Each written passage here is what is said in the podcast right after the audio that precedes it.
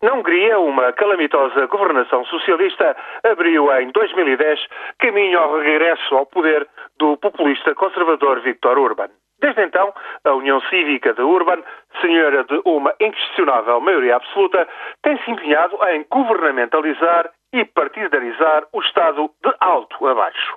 O último excesso ocorreu com a entrada em vigor de leis que limitam a independência do Banco Central, o que vai contra os tratados da União Europeia e, sobretudo, ofende o bom senso.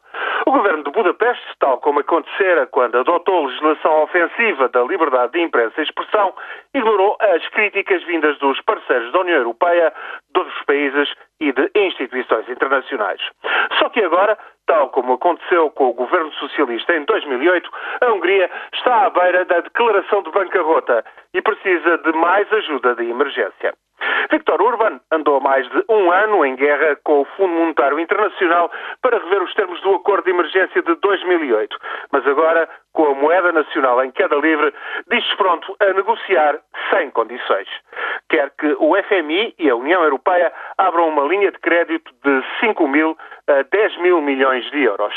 Só que continua a recusar a revogação de alguma legislação abusiva, em particular das regras que passaram a limitar a independência do Banco Central de Budapeste. O braço de ferro pode prolongar-se até à bancarrota da Hungria, mas esta é uma situação em que todos os demais 26 parceiros da União Europeia devem fazer fim-capé. As leis da Hungria, que se revelem atentatórias dos princípios democráticos e dos tratados europeus, têm de ser revogadas. Não há volta a dar.